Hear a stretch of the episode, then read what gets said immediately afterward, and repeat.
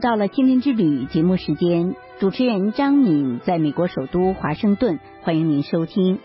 最近几天，中国当局在北京和河南、四川、河北、浙江、黑龙江等多省区大规模打压迫害基督教会，强拆十字架和教堂，冲击取缔教会，焚烧十字架和圣经，强迫信徒放弃信仰。等等各种行动进一步升级。就此，我分别采访现在在加拿大和美国的两位多年关注中国教会处境和信仰自由问题的牧师，请他们就中国教会处境的历史与现状谈谈他们的观察与分析。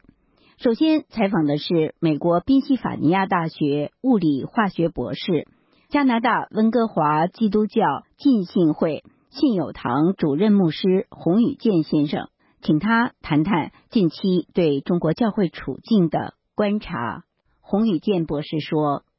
自从二零一八年二月，中国政府当局开始实施宗教事务管理新条例以来，政府当局对各地的教会，无论是在三制的教会还是独立的。”自主的家庭教会，他们普遍受到了各种不同程度的打压。对于政府已经管理的三次教会，他们是进一步严控，因为三次教会算是合法的嘛，所以他们可有建堂的。我们知道十字架是教会的一个标志，就像一个国家的国徽，这个在基督徒心中是非常重要的、圣洁的。我们信仰的一个外部的标志，而这个标志呢，首先就被中共当局所记恨，要坚决的把它拿掉。前两年呢，是在温州，差不多有一千四百多家教会的十字架是被他们强行取走。三江大教堂是当时标志性的三次教会里的一个特别，过去曾经用来宣扬中国政府的宗教政策的所谓的一个好的样板的教会，甚至被拆的片瓦不留。这个就是他们对三次教会管控的升级。现在呢，这个管控呢是到了河南全省，据说一下子有四千多家教会受到了冲击，所有的十字架都被拿下，而且过去在温州我们看到的强行取下、强拆十字架的行为是发生在。教堂的屋顶上，或者是在外部，但是这次我们看到的河南的强拆是冲进了教会的建筑物里面，把讲坛背后的十字架要强行取下来。我们都看到了，外面、里面的都要取下来。这种违宪的、非法的、无理的政府行径，做的是非常令人发指。特别是我们看到河南信阳的光彩教会，被一群警方人不出示任何证件的情况下面。把他们的教会的十字架不但取下，把里面的家具、书、圣经、正诗本全部没收，而且现在又听到一条消息，当局把没收到的圣经和圣诗全部放在火里烧毁。这件事情是在这个近代文明世界里面，那是骇人听闻的。过去这种事情只是在中国历史上，在义和团的全然时期。在文化大革命的无法无天的时代里发生，但是今天居然又发生在所谓改革开放三十年后的今天，这是非常可怕的。洪宇建牧师谈到近期愈演愈烈的共产党文化强行进入教堂的情况，因为三次教会的牧者是宗教局任命的，以致我们就看到很可怕的一幕：莱阳地区洛丰县城区教堂里面赫然看到一幅横幅挂着“新党化，跟党走”，庆祝。中国共产党成立九十七周年的专题敬拜和诗班领唱，没有共产党就没有新中国，社会主义好等歌。就是说，现在呢，他们就搞一种要把国旗放在教会里，把党的领袖像放在教会里，要把党的一些刊物或者是教育资料带到教会里，要政策进教会，他要把这个教会呢完全变成共产党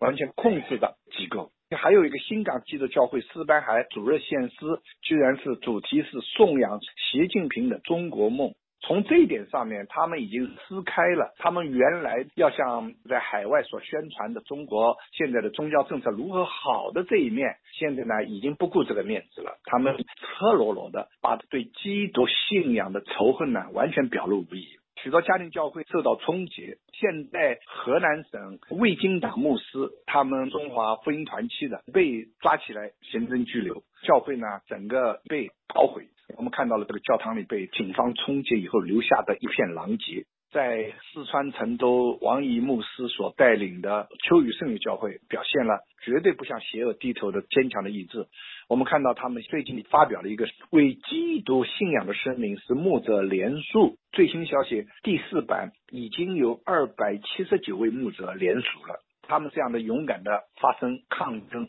也是表明了我们的信仰真正的本质。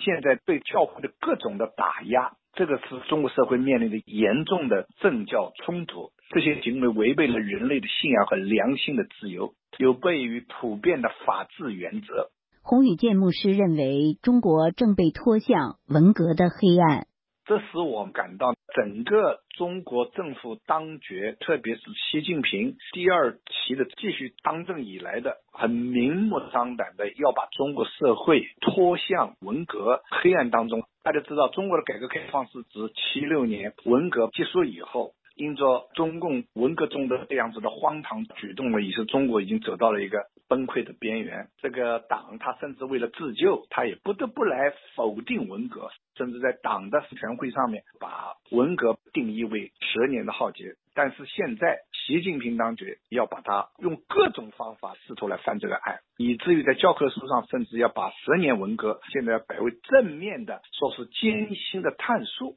洪宇建牧师特别提醒注意文革造神运动的回潮，习近平步毛泽东后尘的历史大倒退。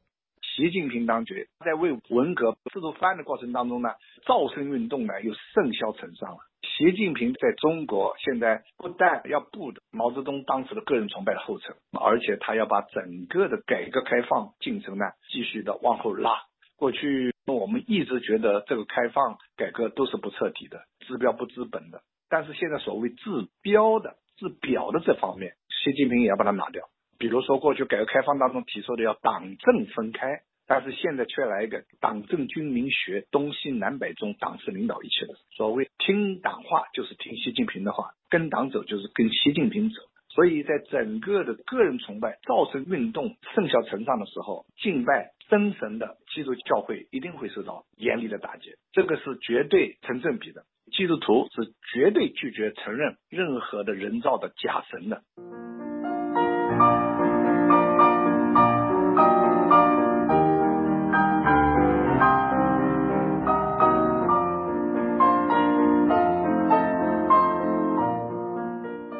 基督徒所做的都是为了自己领受的，在上帝的福音当中，在基督里领受的良心的自由。这样子的福音是完全刺痛了。当局的要一党独大、一党专政的，要把自己打扮成神的那种狂妄自高的心理，所以他一定要打压。我们现在也有些教会里面的一些牧者或者是一些基督徒看不清楚这场征战，总认为这些征战是只是暂时的误解啊、沟通不良啊，或者是等等，因为少数基督徒不够在政府面前恭敬而造成的。这是完全是我们自己的一厢情愿的自己给自己的一种自欺。按照中国自己政府里面出台的政策文件里面，都说啊，基督徒在家里的敬拜呢，那是不需要登记的。政府用登记这个方法来管控基督教会，只要我们愿意往后退一步，事情就可以变得缓和。现在看来情况并不这样。在河南省，我就看到那些宗教局的或者说警方，他们冲到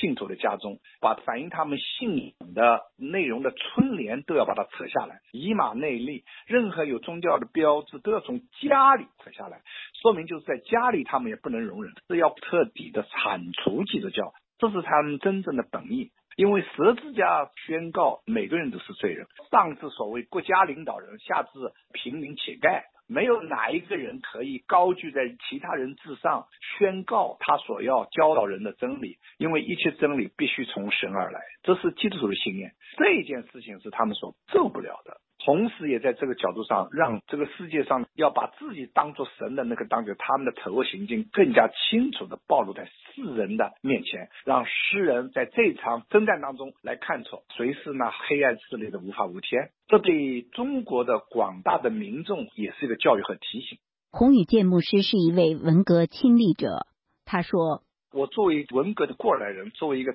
老三届的上山下乡的知青，我在这个过程当中，我也看得很清楚。第一，就是我们看到人一般如果没有一个真理的坚强的信念的引导，往往在暴政的淫威下面，人都要被迫的来附庸当爵。所以我一点都不怀疑，哪怕就是文革经过了这三十多年以后，如果当爵现在要继续把文革执行在中国大地上重演，也不是不可能的事情。因为在高压之下，在他的执政控制中国一切资源的情况下面，民众一般来说是敢怒不敢言。所以我们最近就看到这种荒唐现象，把什么《光明日报》《解放军报》《人民日报》头版拿出来了，完全是一模一样。这就是说我们过去说天报一面嘛，这种现象来讲非常可怕的。而且因为中共现在在国际上面各种企图，被国际上面的人越来越 support，习近平他也就放弃了过去邓小平所谓的韬光养晦的策略，一定要亮剑了，厉害了我的国。这样已经把中国带到了跟世界的文明社会秩序的规则的一个完完全全相对的地步，引起了国际社会的警觉。中共以后在国际上会更加孤立，他可能就更加肆无忌惮，受到了很多方面的抵制，包括在贸易方面规则上的抵制。孔子学院在海外的进行共产党意识形态的渗透，以及“一带一路”。把中国官场的腐败行贿之风，要迫使这些受愿国来就范的种种的手法，越来越被国际社会的群起抵制。如果不想要重新调整的话呢，他就只是把在外面受到鄙视以后的这种愤怒呢，移向了本国的百姓。在中国的预算当中，大家都知道，维稳的费用的支出是大大高于军费的支出，民众就成为他的敌人了。他在内外交困的情况下面，可能会更加的失去理智，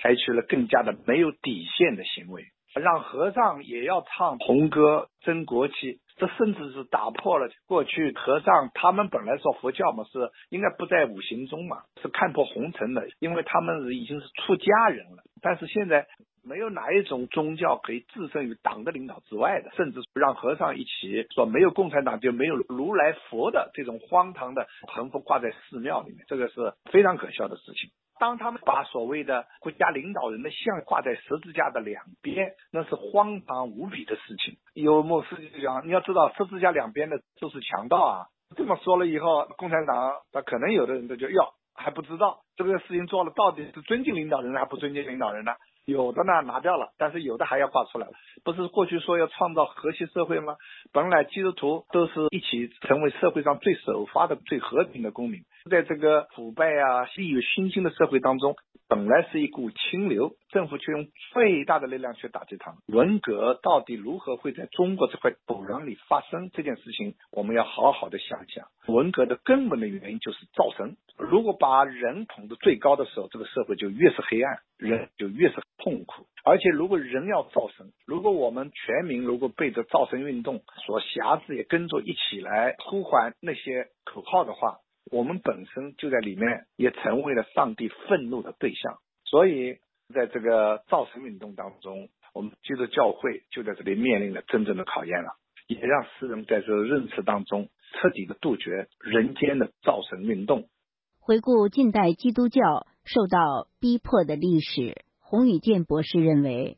当基督教受逼迫的时候，其实是中国老百姓日子最难过的时候，这是从来不可以分割的事情。所以在这种情况下，中国的百姓们应该认识到，今天逼迫的信徒，你认为这是不对的，你不是只是为他们争取信仰的权利，你也是为你自己争取你做人的权利，这是非常重要。当年飞机运动的时候，很多知识分子积极的批判基督教。四九年以后要搞什么三自爱国运动的时候，很多知识分子他说基督教早就应该改了嘛，结果没想他刚刚讲好不久反右运动，他自己挨整了，教会已经被整了，教会不可能为你讲话。很多共产党讲他们就是右派嘛，彭德怀被整了，然后党内被整了，所以还是德国的那个牧师马丁尼莫勒讲得好。当希特勒开始抓共产党员的时候，他说我不是共产党员他说我不必要为他们的人权讲话。大家抓工会工作者，我不是抓犹太人，我不是抓天主教的，我不是。最后抓到他时候，没有人为他说话了。所以中国的广大的民众应该把宗教的迫害不要看成仅仅是对信徒的迫害。同样，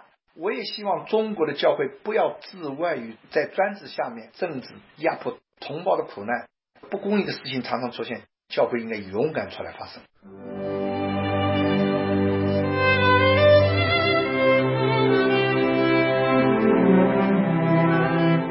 听众朋友，您现在收听的是自由亚洲电台的心灵之旅节目，我是主持人张敏。以下播送的是就中国信仰自由和教会处境访美国外交关系协会成员、美国民间机构对华援助协会会长傅西秋牧师。傅西秋牧师谈他近期对中国宗教自由和教会处境的观察。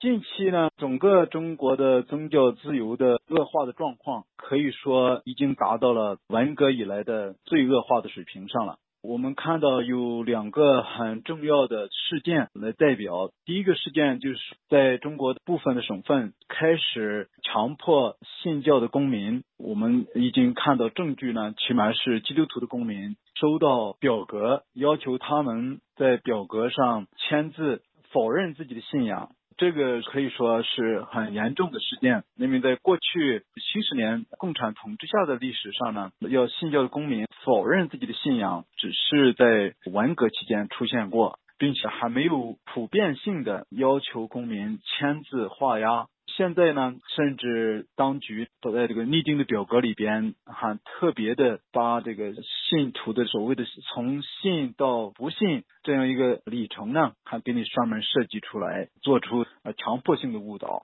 第二个事件也是最近这段时间发生的，在河南南阳、唐河等地区呢，当国家的公权力人员呢袭击教会，强迫把教会清空。把教会的圣经、十字架还有赞美诗，通通搬到外边去公开的焚烧。回溯近现代历史，傅西秋博士说：“这种焚烧圣经的行为呢，在中国历史上有四次发生这样的事件了。一次是发生在义和团的时候，第二次呢发生在一九二零年代的非基督教运动的时候，也有共产党背后的影子了。第三次当然是文革。”这一次算是第四次，就是公开的焚烧圣经和赞美诗这样的事件呢，确实已经表明了当局不仅仅只是像从前那种逼迫的方式，只是针对教会的领袖、针对家庭教会作为一个特别的这个靶子。现在呢，升级到是对教会所有的信徒，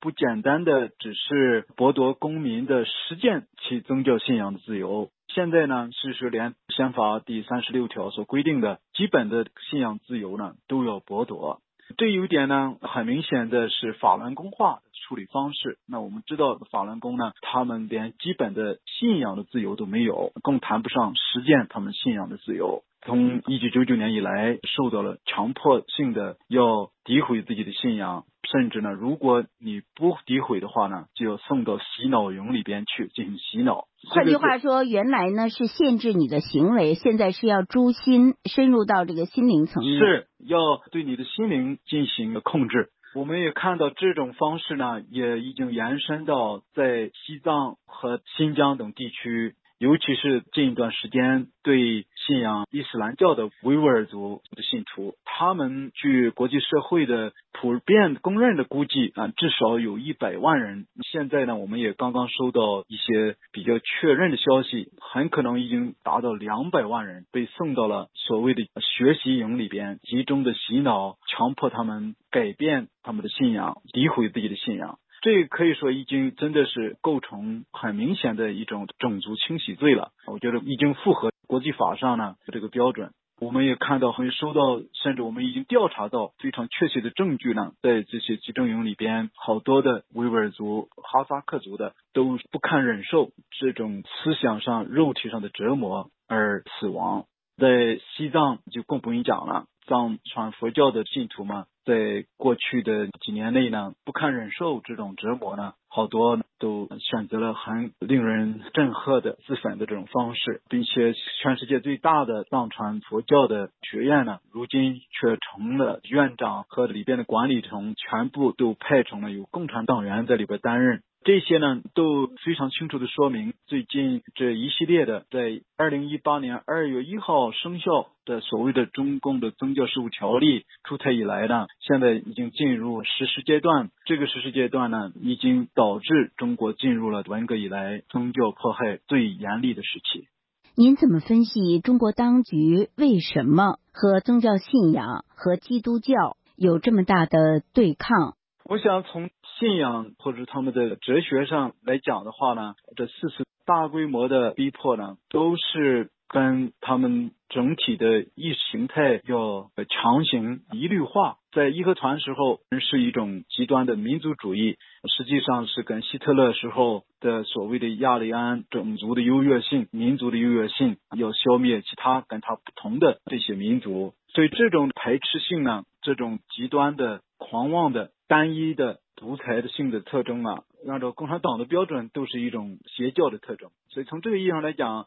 共产的意识形态和义和团的意识形态并没有什么两样了。从它的性质上，都是具有极其强的排他性，并且是唯我独尊。坚决的拒绝多元化的社会的存在。从基督徒的信仰上来看，我们都知道，从创世纪上帝的创造开始，到后期的教会历史的发展，虽然中间也有出现过极端的教派，就是在中世纪的时候，试图强行用基督教的信仰想统一社会，想把自己的信仰强加在社会的其他的。各个主权的领域，尤其是强加给政府这样一个社会的领域，导致也确实出现了一些悲剧。但是，如果我们不偏不倚的来阅读圣经和对教会的历史的发展能够去分析的话，其实，基督信仰我称它为应该是一个叫有原则的多元主义的这样一个社会政教关系的这种哲学。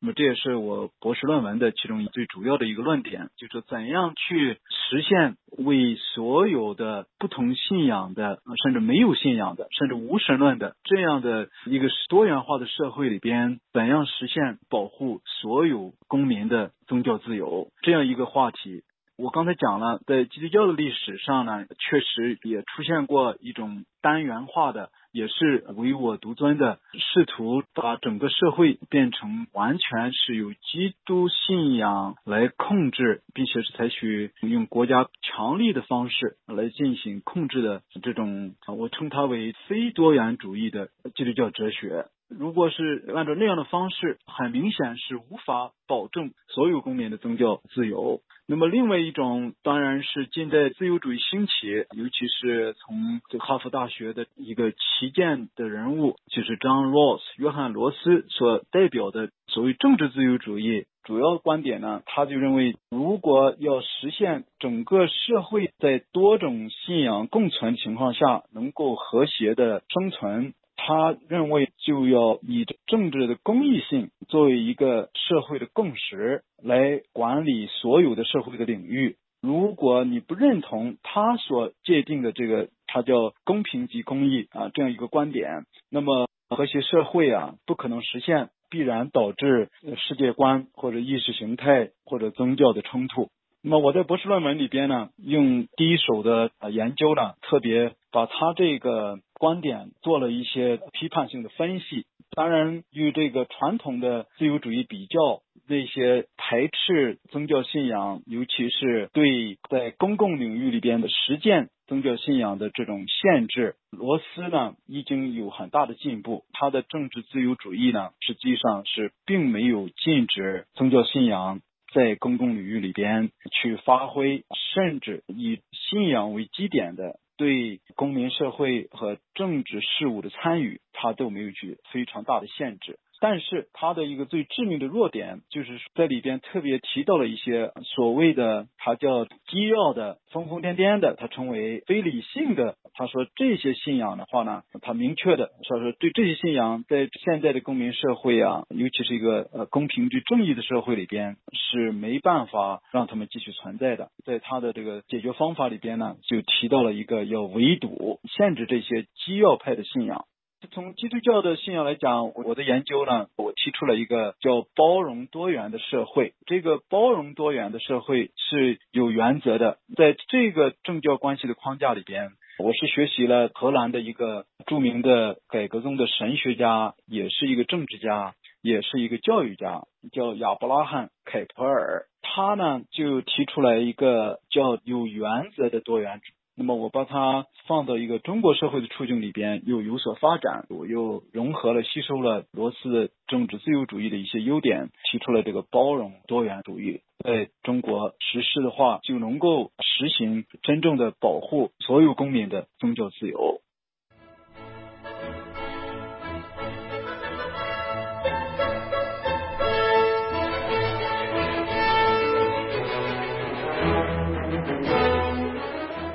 针对中共日益恶化的宗教迫害的形式，我们看到从温州开始强拆几千个十字架，到现在呢，已经有人做一些初步统计，说河南它算是基督教大省，这个省已经在官方的所谓的三次教会已经拆掉了至少四千个十字架，还有的人说已经到了六千。现在以所谓的基督教中国化为名义呢，要四进：国歌进教堂，国旗进教堂，在教堂里边一定要唱诗班先唱国歌，先唱革命歌曲，才能唱敬拜的歌曲。台子上十字架两边还要挂上毛主席像和习主席像，把十字架拆下来要换成国旗。这个其实都是一九二三零年代啊，希特勒在德国纳粹时期啊，极端的这个民粹民族主义的一些前兆，也是可以说新的义和团的兴起。国际社会对这种现象呢，尤其是最近这几个礼拜啊，已经很明显的开始有非常大的警惕。我是在上个礼拜二，在美国国务院呢，跟国务卿的两个高级的顾问，负责国务卿的战略企划部的。然后又跟两个助理国务卿有几个小时的谈话，他们当然都非常非常的关注。一个当然是在大面积的镇压新疆的维吾尔族的百万人入学习营的这个事情是一个关注重点。他们听到了现在要剥夺基督徒啊和其他公民的基本的宗教信仰的心灵的自由。都非常吃惊，并且都表示近期呢会做出特别的强烈的反应。我也去纽约呢，专门跟这个国际福音派联盟的总干事谭戴罗谭戴罗，他是菲律宾的主教，还有国际福音派联盟负责外交事务的迪布拉博士呢，我们都在联合国总部呢跟秘书长古提拉斯有一个特别的这个会见，也提到这些议题。那我相信呢，因为宗教自由呢是世界人权宣言第十八条以及公民权利与政治权利国际公约第十八条，已经成为一个国际社会的公认的国际法的公则。中共呢，在这样的一个情况下，倒行逆施，不仅仅是剥夺、镇压公民实践其信仰的自由，现在要剥夺公民心灵的自由、信仰的自由。这个呢确实是只有。最近的一个可比性呢，就是塔利班还有这个伊斯兰国的这个邪恶的政权才能够啊与其相提并论。如果是国际社会不紧急的采取行动制止啊这种对宗教自由的践踏和暴虐呢，我觉得可能真的是二十世纪在德国发生的悲剧啊，还可能会重演。现在已经有了这个很明显的前兆，已经在演。我也看到中国的基督徒也开始行动起来，看到这全国现在已经有五六百个教会就真实的名字，教会的领袖公开的签名，呼吁中国政府呢停止这种野蛮的打压，保护公民的基本的宗教自由，也呼吁教会和其他的宗教团体能够团结起来，共同的向这种集权的行为呢说不。我也希望中国这些千千万万的有良心的、公益的社会各界的人士也都能够起来，因为今天剥夺了基督徒、天主教徒、伊斯兰教徒、藏传佛教徒、法轮功，剥夺了他们基本的良心的一个选择的基本宗教信仰的自由。明天就可能剥夺你自己，不管你任何的信仰的自由，甚至无神论者，无神论啊也是一种从某种形状的宗教。你的自由怎么进行保护呢？我就是说，只要一个群体没有基本的宗教信仰的自由、良心的自由，那么整个其他任何的团体呢，都不能够指望他的自由会受到保护。